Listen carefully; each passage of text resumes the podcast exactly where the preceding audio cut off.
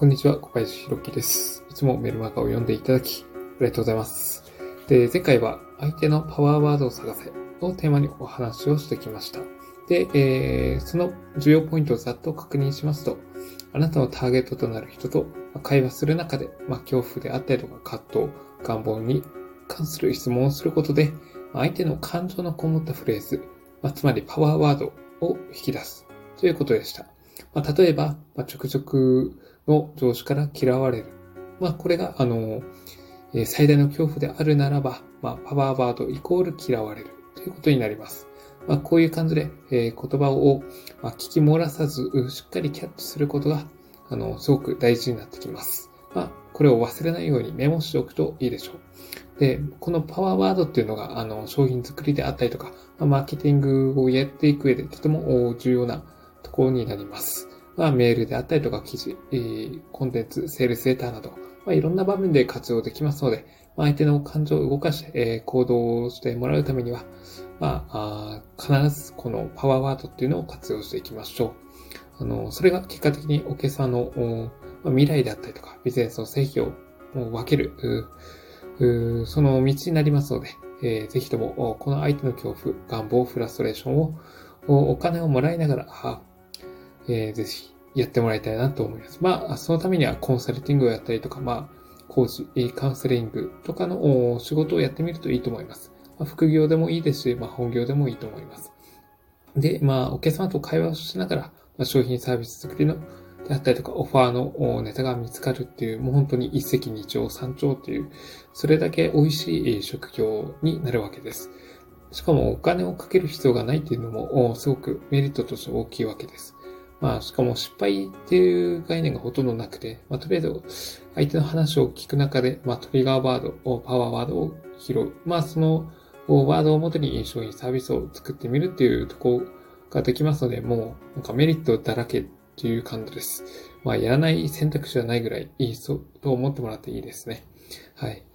で、まあ、今何をやるのか決めていないなら、まあ、コーチングであったりとか、コンサルティングをやってみることを私はお勧めします。ま、そうする中で、まあ、ターゲットの人と、おまあ、リサーチする習慣をつけてもらいたいなというふうに思っております。これが成果を出す第一歩目になります。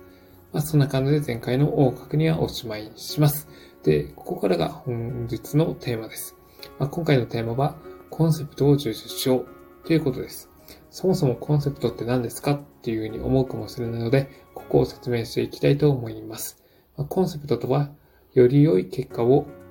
得るための方法、問題や悩みを解決するための方法となるノウハウやテクニックのことを言います。で、なんでコンセプトを重視するのかっていうところなんですけど、まあ、商品やサービスが売れるかどうかは、このコンセプト次第で大きく変わるからなんです。まあ、どんなにあの栄養素のたっぷり含んだ食べ物があったとしても、その価値っていうのをきちんとパッケージなり、えーまあ、説明文なりで、えー伝えられないと、まあ、それを購入する人っていうのが、その良さっていうのが伝わらないわけなんですね。それを食べる人にとってどんなメリットがあるのかっていうのを、あるならちゃんとそれを示す必要があるわけです。言わないと、やっぱ相手に伝わらないっていうことなんですね。まあ、これは、まあ、あなたがどんなに優れたスキルとか実績があったとしても、まあ、それを周りの人に伝えない限り、あなたの良さをまあ知ってもらえないっていうところにもつながるわけです。まあ、商品サービスしかり、まあ、あなた独自のコンセプトっていうのを決めることはとっても重要になります。で、コンセプト、コンセプトを作るときに取り組むステップがありますので、まあ、こちらを紹介していきます。まあ、そのステップとは、えーアイデアの紹介、そしてその具体的な解説、えー使い方の紹介、そして行動ステップです。この4つが合体することで、えー一つのコンセプトが、まあ、完成するっていうわけなんですね。そうまあ、ライザップとかそうなんですけど、まあ、結果にコミットするっていうコンセプトがあって、えそのためにはジムで、えーまあ、なんか糖質制限とか、まあ、あの、パーソナルコーチをつけて、えーまあ、ハードなトレーニングをするっていうところですね。まあ、それをまあ、どれぐらいのペースでやるかどうかはちょっとプランによっても変わってくると思うんですけど、まあ、大おおよそのイメージとしてはそういうものを考えてもらったらいいかなと思います。で、あの、まずは、ここまでやってきて、まあ、解決した問題とか、まあ、得意なことをベースに、ま、提供できる商品とかサービスのコンセプトを試しに書き出してみるといいです。そう、自分でやるときはですね。で、それとセットで、まあ、ターゲットの人物が求めている結果であったりとか、あ問題の解決と照らし合わせてみるといいです。で、まあ、そうする中で、えー、売れるコンセプトっていうのが徐々に出来上がっていきます。で、えー、まあ、仮に作ったコンセプトっていうのを、まあ、SNS であったりとかブログなどに、まあ、一回投稿してみて、えー、それを読んだ人がどういう反応をするのかっていうのを確かめてみるといいです。で、まあ、いくらあ自分がいいなと思ったコンセプトであっても、やっぱりそれを評価するのは、まあ、読者であったりとか、あなたのターゲットとなる人物ですので、えー、まあ、あの、一回作ったらそれを、あの、表に出していくっていうことをやってみてください。まあ、うまくいかない